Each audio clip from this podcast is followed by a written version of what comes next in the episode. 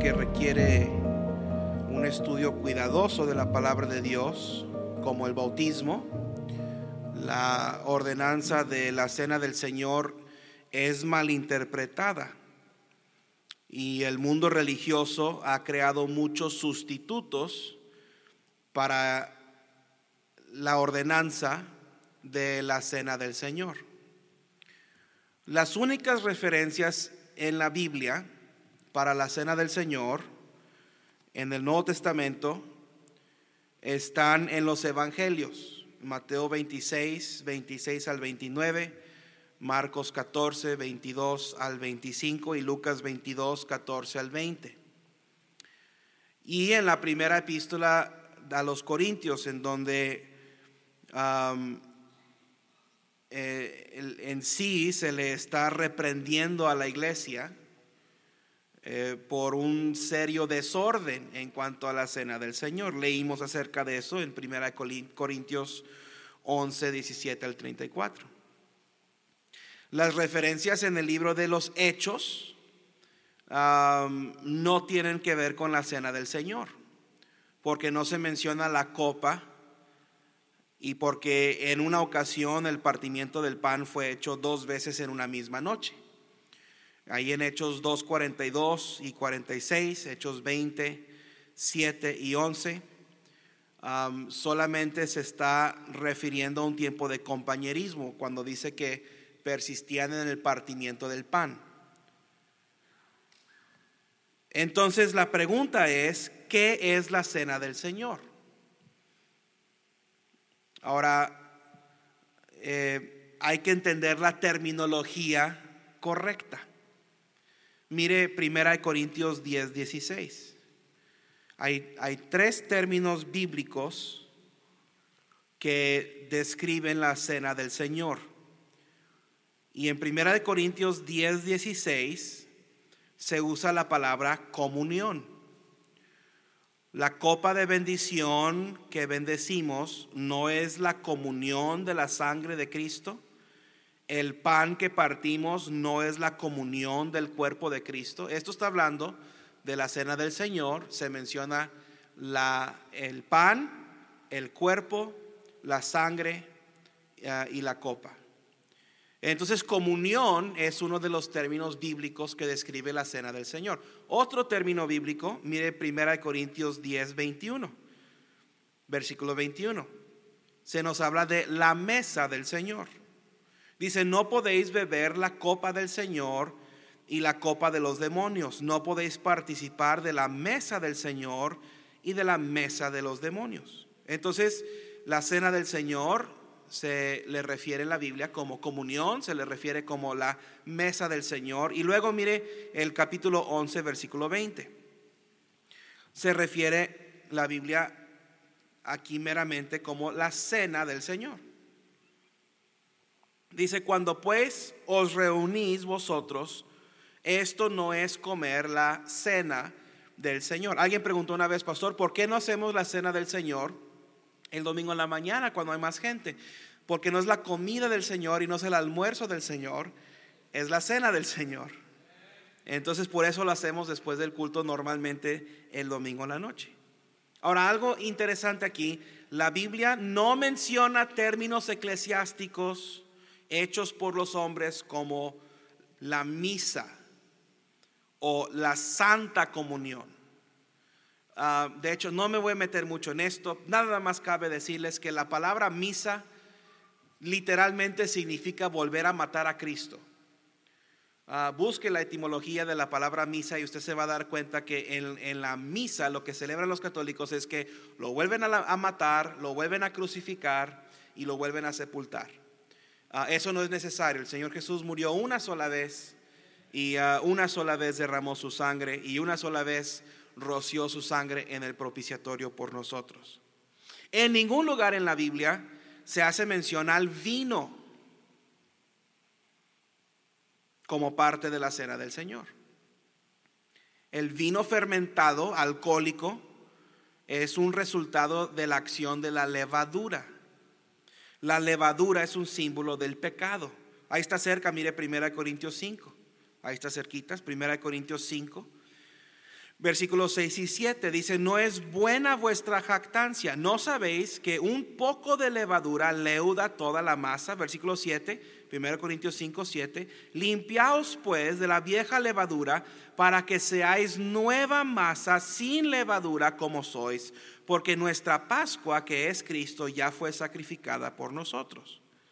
A propósito, ahí va un comentario para los judaizantes. Ya no hay que celebrar la Pascua, porque nuestra Pascua es el Señor Jesucristo. Pero el vino alcohólico y la levadura son símbolos ah, del, pecado. Y el, vino, el alcohol, la levadura, de nada sirven y no serían de valor y ah, no entrarían en el cuerpo del Hijo impecable de Dios. Entonces, ¿qué es la cena del Señor? Bueno, es comunión, es la mesa del Señor, es la cena del Señor, se nos ha dicho claramente. No es misa, no es santa comunión, e, este, no es vino, no es tomar vino. Es una ordenanza de la iglesia. 1 Corintios 11, 2. 1 Corintios 11:2. Es una ordenanza. Os alabo, hermanos, porque en todo os acordáis de mí y retenéis las instrucciones tal como os las entregué. Versículo 23, ahí mismo, versículo 23. Porque yo recibí del Señor lo que también os he enseñado que el Señor Jesús, la noche que fue entregado, tomó pan. Ahí la frase, retenéis las instrucciones, ahí en el versículo 2, retenéis las instrucciones tal como os las entregué, e, e, es lo que demuestra esto. Es una ordenanza de la iglesia. Cuando partimos o cuando participamos en la cena del Señor, lo hacemos por dos razones. Una, lo hacemos en memoria de Cristo.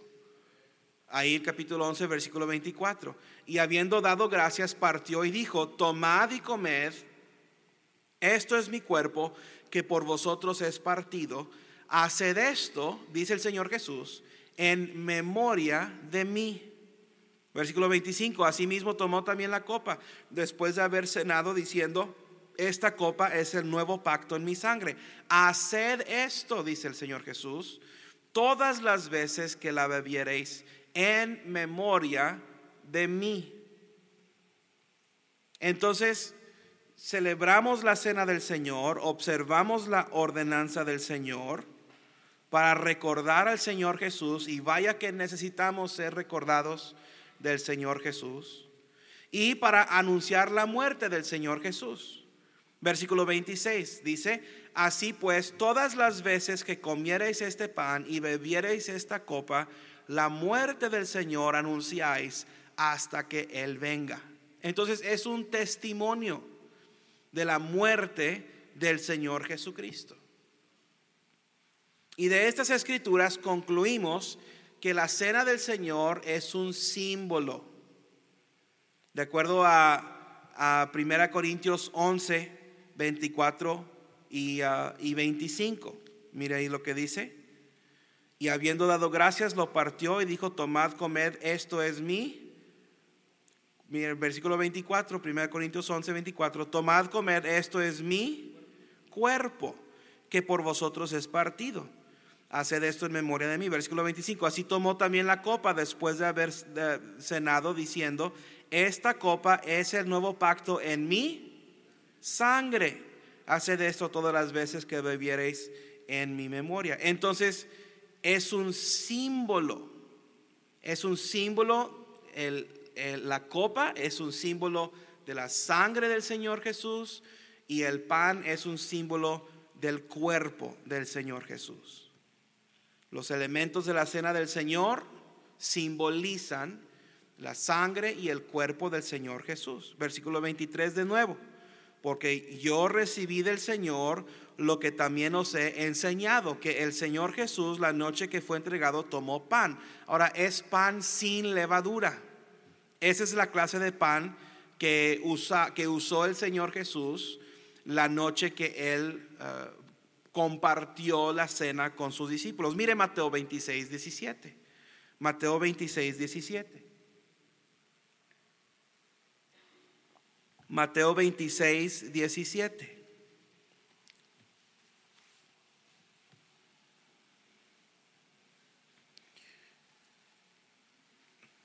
¿Cómo sabemos que es pan sin levadura? Mire lo que dice aquí. El primer día de la fiesta de los panes sin levadura. Vinieron los discípulos a Jesús diciéndole, ¿dónde quieres que preparemos para, ah, que, ah, para que comas la Pascua? Mira el versículo 26. Mateo 26, 26. Y mientras comían, Jesús tomó el pan y bendijo y lo partió y dio a sus discípulos y dijo, tomad, comed, esto es mi cuerpo. Ahora, estaban celebrando la Pascua. En la Pascua se celebraba con pan sin levadura. Es pan sin aquello que representa el pecado. Eh, la levadura es corrupción. Y el, el, pan sin levadura representa el cuerpo del Señor Jesús sin corrupción, sin pecado. Y luego el fruto de la vid es jugo de uva. El, el, jugo de uva, eh, ahí en el versículo 29, dice, y os digo, yo y os digo que desde ahora no beberé más de este fruto de la vid hasta aquel día que lo beba nuevo con vosotros en el reino de mi Padre. Entonces, el, fruto, el jugo de uva, representa la sangre del Señor Jesús. El pan es un retrato del cuerpo quebrantado, el cuerpo inmolado, el cuerpo partido del Señor Jesucristo. Entonces, e, esto nos recuerda de lo que dice Isaías 52, 14. Mírelo, porque vamos a estar en Isaías por un ratito. Isaías 52, 14.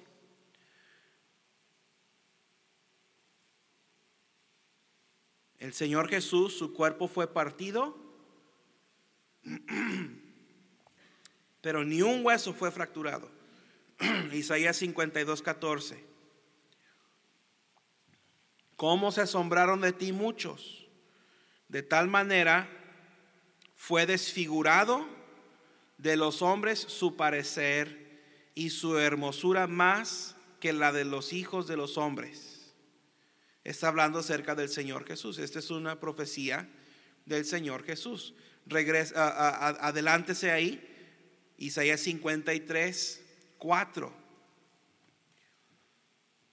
Isaías 53, 4. Ciertamente llevó él nuestras enfermedades y sufrió nuestros dolores. Y nosotros lo tuvimos ah, por azotado, por herido de Dios y abatido. Mas Él herido fue por nuestras rebeliones, molido por nuestros pecados.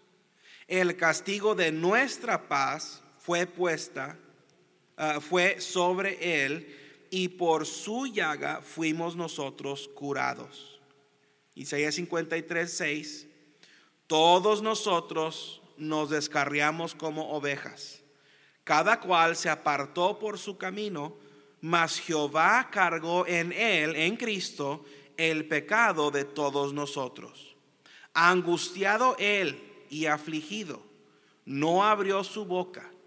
Como cordero fue llevado al matadero y como oveja delante de sus trasquiladores, enmudeció y no abrió su boca. Esto está hablando acerca del Señor Jesús. Mire Mateo 27.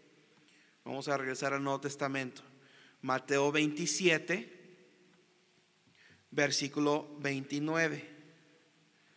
Mateo 27, 29. Mateo 27, 29.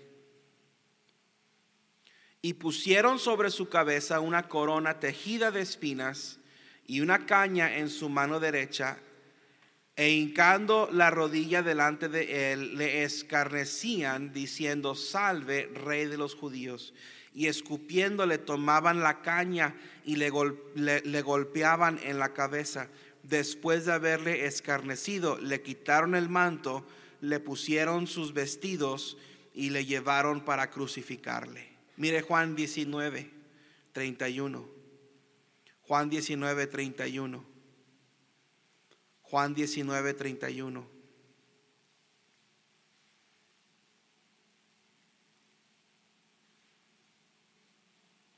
Juan 19, 31 dice, entonces los judíos, por cuanto era la preparación de la Pascua, a fin de que los cuerpos no quedasen en la cruz en aquel, en aquel día de reposo, pues aquel día de reposo era de gran solemnidad, rogaron a Pilato que se le, eh, que, que se le quebrasen las piernas y fuesen quitados de ahí. Vinieron pues los soldados y quebraron las piernas al primero y asimismo al otro que se había crucificado con él. Mas cuando llegaron a Jesús, como le vieron ya muerto, no le quebraron las piernas. Pero uno de los soldados le abrió el costado con una lanza y al instante salió sangre y agua. Y él eh, y el que lo vio da testimonio y su testimonio es verdadero y él sabe que dice verdad para que vosotros también creáis. Porque estas cosas sucedieron para que se cumpliese la escritura no será quebrado hueso suyo. También otra escritura dice, Mira, mirarán al que traspasaron. Qué increíble escenario aquí. El Señor Jesús entregando su cuerpo perfecto, sin mancha y sin pecado, derramando su sangre por usted y por mí. Y luego, de nuevo, la copa es un representante de la sangre del Señor Jesús. 1 Corintios 11, 25, así, así tomó también la copa después de haber cenado, diciendo, esta copa es el nuevo pacto en mi sangre. Haced esto todas las veces que la bebiereis en memoria de mí. Esto nos recuerda que sin derramamiento de sangre no hay remisión de pecados. Hebreos 9:22, y casi todo es purificado según la ley con sangre, y sin derramamiento de sangre no se hace remisión. Señor Jesús tuvo que derramar su sangre. Ahí por ahí un teólogo que dijo que Cristo no tuvo que derramar su sangre. Lo pudieron haber ahogado y él hubiera aún eh, nos hubiera podido perdonar. No, sin derramamiento de sangre no se hace remisión. Mire primera de Pedro, primera de Pedro 1, versículo 18. Se lo voy a ir leyendo. Sabiendo que fuisteis rescatados de vuestra vana manera de vivir, la cual recibisteis de vuestros padres, no con cosas corruptibles como oro o plata. Versículo 19, primera de Pedro 1, 19, sino con la sangre preciosa de Cristo. Hemos, hemos sido rescatados de nuestra vana manera de vivir con la sangre preciosa de Cristo, como de un cordero sin mancha y sin contaminación. Eso es lo que representa el jugo de uva, el fruto de la vid, la copa del Señor. Entonces, ya sabemos qué es la cena del Señor, sabemos qué es lo que simboliza la cena del Señor, pero ¿qué es el propósito de la cena del Señor? Bueno, como, como la ordenanza del bautismo, la cena del Señor es un retrato del Señor Jesucristo. En la iglesia hay dos ordenanzas. La ordenanza del bautismo, usted después de ser salvo, usted fue bautizado en semejanza de la muerte, sepultura y resurrección del Señor Jesús. El bautismo retrata el Evangelio, su muerte, sepultura y resurrección. Eh, mire Romanos 6 para, para poder entenderlo.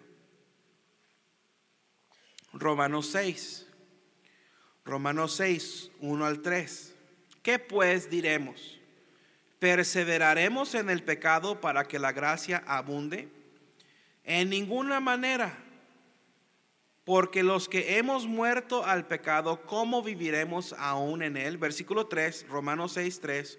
¿O no sabéis que todos los que hemos sido bautizados en Cristo Jesús, hemos sido bautizados en su muerte. Cuando participamos en el bautismo, participamos en la muerte del Señor Jesús.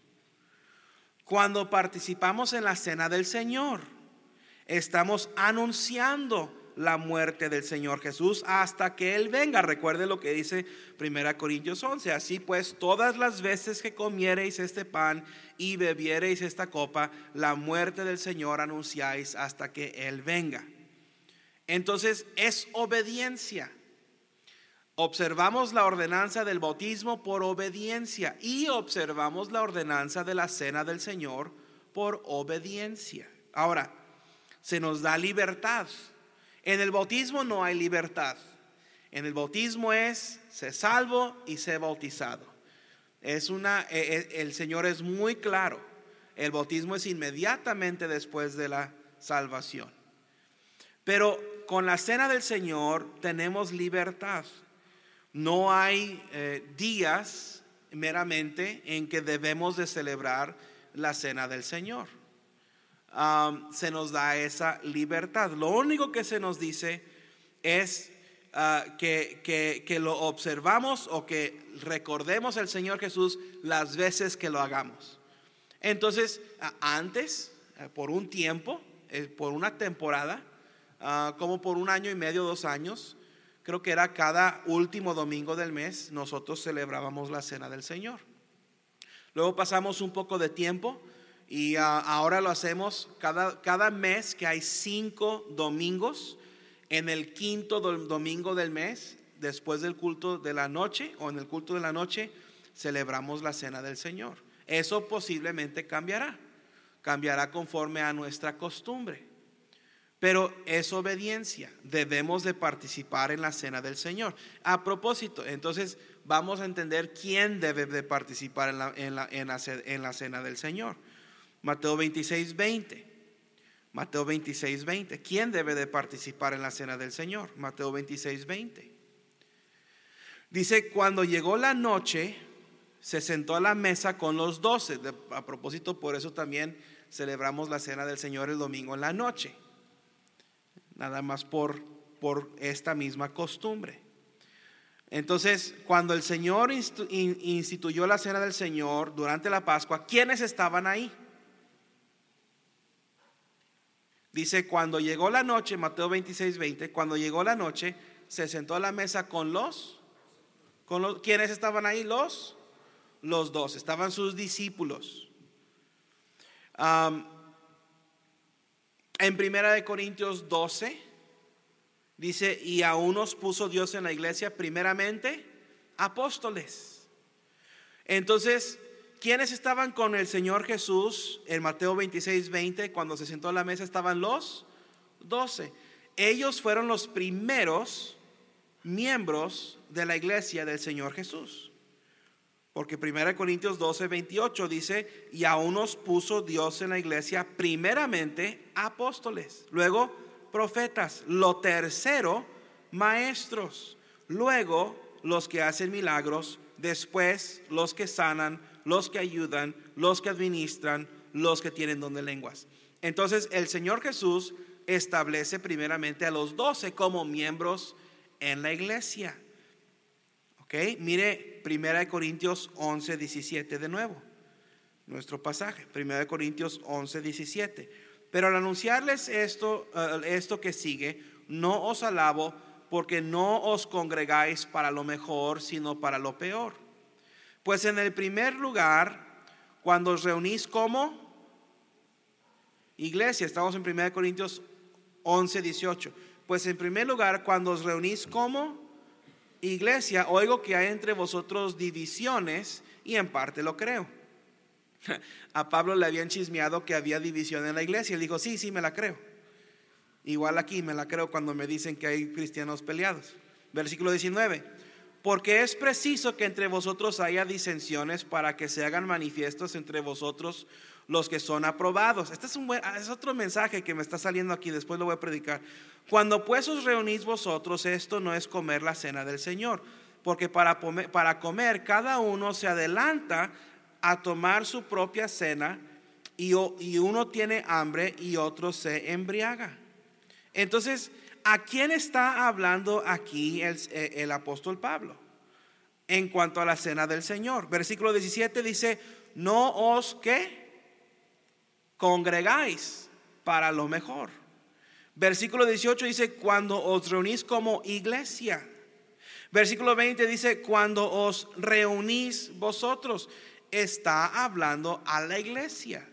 Se está dirigiendo a la iglesia. De hecho, si usted lee 1 Corintios 1, 2, en, el, en, la, en, este, ah, la introducción al libro de los Corintios, en la salutación, en, en la carta a los Corintios, ¿a quién está escrita la carta?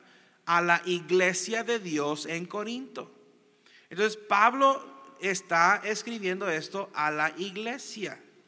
Entonces, ¿quién debe de participar en la cena del Señor? La y la iglesia. ¿Y quién es la iglesia? Levante la mano si usted es la iglesia. Amén. Si usted es miembro de la iglesia, usted es la iglesia. Somos ah, miembros, cada uno en particular. Somos miembros de un solo cuerpo. Entonces la cena del Señor, en conclusión, es una ordenanza para la iglesia. Si usted es miembro de la iglesia, usted debe de participar en la cena del Señor cada vez que se practica para estar en sujeción a las ordenanzas que el Señor Jesús dio a la iglesia. El tiempo de la cena del Señor es, es un tiempo muy especial. Es correcto, cuando menos, las cuatro veces al año en que celebramos la cena del Señor, poner aparte un culto especial, una reunión especial para recordar la muerte del Señor Jesús, para recordar su cuerpo que por nosotros fue partido y su sangre que por nosotros fue derramada. Es un tiempo solemne, es un tiempo en que recordamos el sacrificio del Señor Jesús en la cruz. Es un tiempo de dulce reflexión. Es un tiempo de acción de gracias. Es un tiempo de confesión de pecados. Es un tiempo de gozo por la esperanza que tenemos de ver a nuestro Señor y Salvador en la gloria.